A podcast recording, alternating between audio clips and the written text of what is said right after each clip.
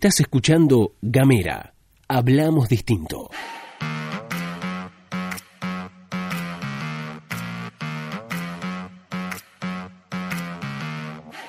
Hola, ¿qué tal? Bienvenidos, bienvenidas, bienvenidos una vez más a la pastilla de Gamera, este micro informativo que distribuimos de lunes a jueves. Mi nombre es Luz Escarpati y como es habitual me acompaña Gastón Lodos. Hola Luz, hola a todos, todas, todos quienes están escuchando. Qué lindo que es reencontrarnos como hacemos cada mañana en las que humildemente les contamos las noticias en tan solo unos minutos. Hoy es el último día de la semana de la pastilla, mañana sale videíto, pero antes tenemos un episodio de Nosotros los Fueguinos con Gabriel Ramonet, más luego Gamera Nacional en Radio Nacional Ushuaia. Saben que pueden mandarnos su mensaje de WhatsApp al 549-2901-502990. Comenzamos con el desarrollo de la información y como es habitual arrancamos por lo que tiene que ver con Tierra del Fuego. En este caso vamos a hablar de la situación epidemiológica porque ayer el gobierno provincial difundió que se registraron 25 nuevos casos en Río Grande y ninguno en Ushuaia y en Tolwyn. Además, según el parte hay 25 casos sospechosos en la capital fueguina y uno en el corazón de la isla. Lo curioso es que la directora del Centro Asistencial de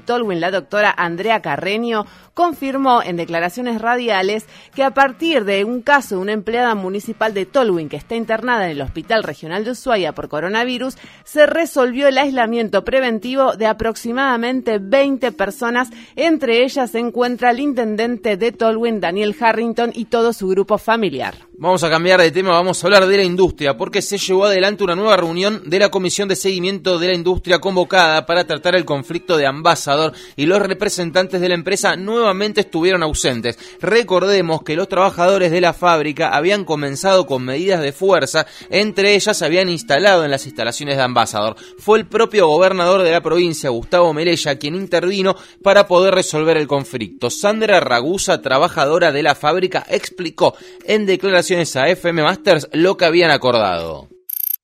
Cuando estuvimos reunidos con el señor gobernador, uno, un, pedido fue a través de, Gustavo Melella por Pablo Adges, que es el representante de la empresa, que nosotros teníamos que levantar la medida para sentarse a negociar. Eh, nosotros este, actuamos de buena fe y levantamos la medida, como siempre, eh, todo en forma pacífica, eh, haciendo un, inventario de en qué condiciones dejábamos la planta.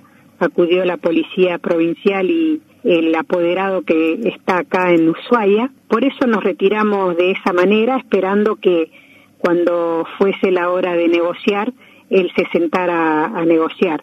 Cambiamos de tema y seguimos hablando del decreto de necesidad y urgencia que estableció como servicio público esencial a la televisión paga, internet y la telefonía celular y congeló los precios hasta diciembre. El decreto fue emitido por Alberto Fernández y obtuvo dictamen favorable por la Comisión Bicameral y se espera su tratamiento en ambas cámaras del Congreso Nacional. Ayer en Gamera Nacional dialogamos con María Soledad Segura, experta en comunicaciones e investigadora del CONICET. Ella desmintió algunos de los argumentos en contra del decreto que son planteados por algunos sectores de la oposición y por las propias empresas de comunicación cuyos intereses, por supuesto, se ven afectados.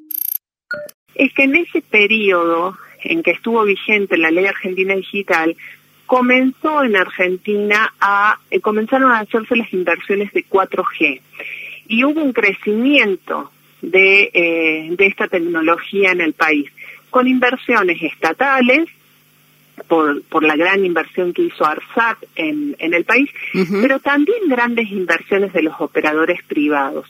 Entonces, digo, la historia desmiente eh, las, estas, estos temores que están haciendo mm, circular. Y ahora hablamos un poco de lo que tiene que ver con la cuestión de género, porque incorporaron en el convenio municipal de empleo de Ushuaia la licencia por violencia de género. La secretaria de la mujer, Noelia Trentino, aseveró que la firma del intendente significa ampliación de derechos muy importante y se comporta como una punta de lanza para otros municipios. Además, para las mujeres se materializa algo que era una deuda histórica. ¿Qué significa esto? Que las mujeres podrán tomar una licencia especial de 15 días manteniendo el resguardo de la trabajadora sin necesidad de que tengan que hacer uso de otras licencias o artículos, ya que además desde la Secretaría se tomará intervención. La firma se hizo en el marco de una videoconferencia con Cecilia Merchán, quien es secretaria de Políticas de Igualdad y Diversidad del Ministerio de las Mujeres, Género y Diversidad de la Nación. Además estuvieron presentes parlamentarias fueguinas de la esfera nacional, provincial y municipal.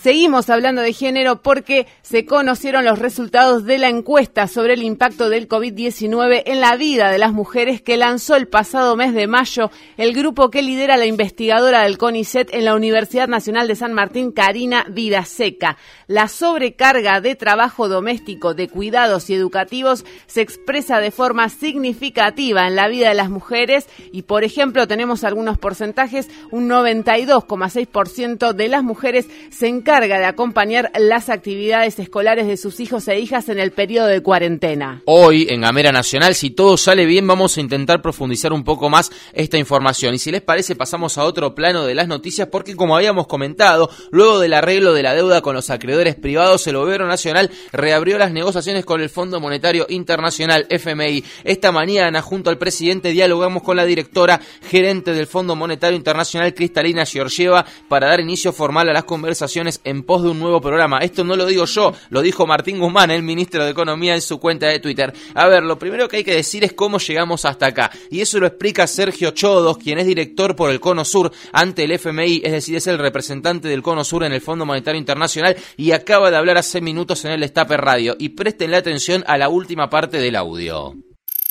Eh, obviamente la Argentina no había tenido una exposición con el fondo desde que lo había preparado en el gobierno de Néstor Kirchner.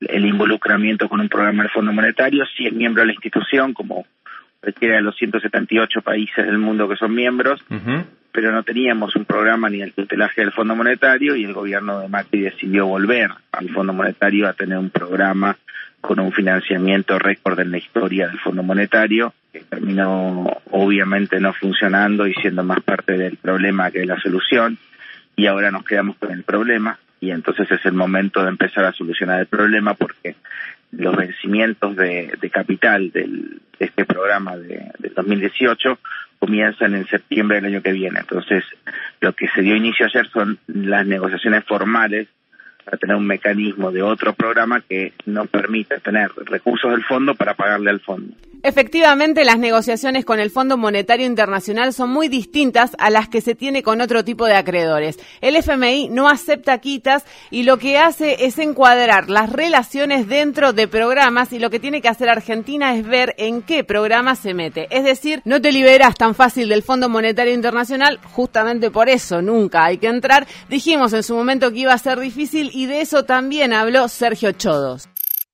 Parte de la realidad es que esto fue parte de un problema, que fue un programa récord, que tuvo millones de problemas de, diseño y de implementación y que Argentina no tiene la capacidad de pagarlo sin una asistencia del Fondo Monetario. Entonces, eso es una realidad y está ahí y entonces uno tiene que entender cuál es el problema y de dónde viene para saber a dónde tiene que ir. Dato.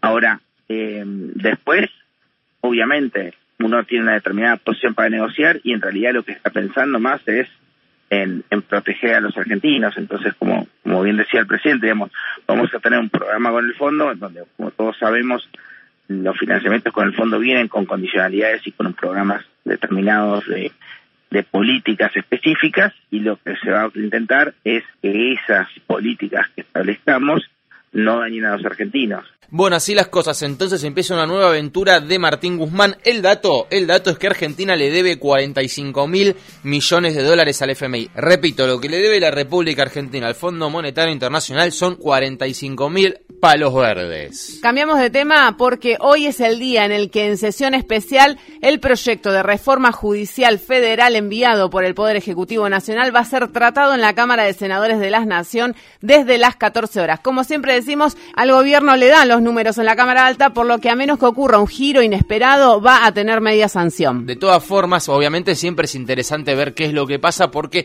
hay que ver cómo se argumenta a favor y cuál es la postura de la oposición, que, y esto es dato, no está teniendo una actividad parlamentaria muy fructífera y con los antecedentes inmediatos podría suceder que ni siquiera se presenten a debatir o que se presenten, manifiesten el rechazo y se retiren o que se debata como una sesión normal. Así que se empieza una discusión muy álgida en, la, en el terreno político de la República Argentina en lo que hace al Poder Judicial. Hoy desde la 14 en YouTube se va a poder, y obviamente en diferido si no lo pueden a esa hora, pero va a debatirse en el Senado la reforma judicial federal. Ahora si nos vamos, nos despedimos, estuviste escuchando todo esto acá en Gamera.